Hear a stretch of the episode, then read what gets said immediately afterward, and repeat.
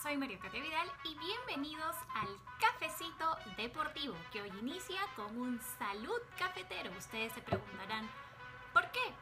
Pues el astro del béisbol latinoamericano Roberto Clemente estará presente en el videojuego MLB The Show 2021.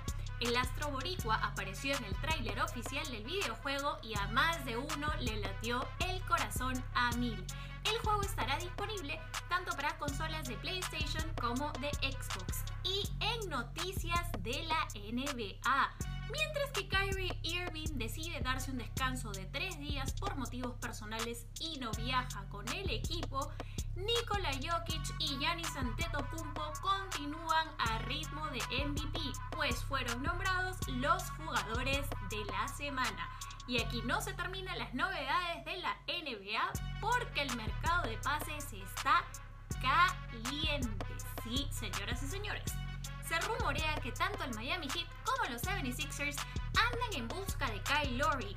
El Magic y los Rockets andarían en negociaciones por Aaron Gordon y dos selecciones de primera ronda, mientras que los Hawks estarían interesados en Marcus Smart. ¿En qué terminará esta historia?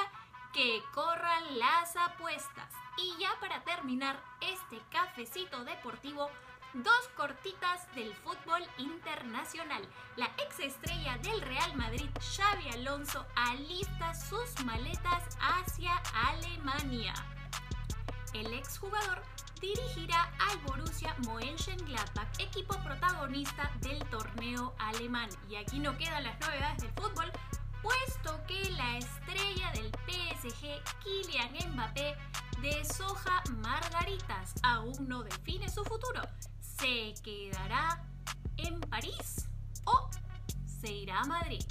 Bueno, se me termina el tiempo y se acaba este cafecito deportivo. No sin antes recordarles que pueden encontrar este cafecito en YouTube, en su plataforma de podcast favorita y por supuesto pueden encontrar nuestro contenido como Tap Deportes en su red social favorita.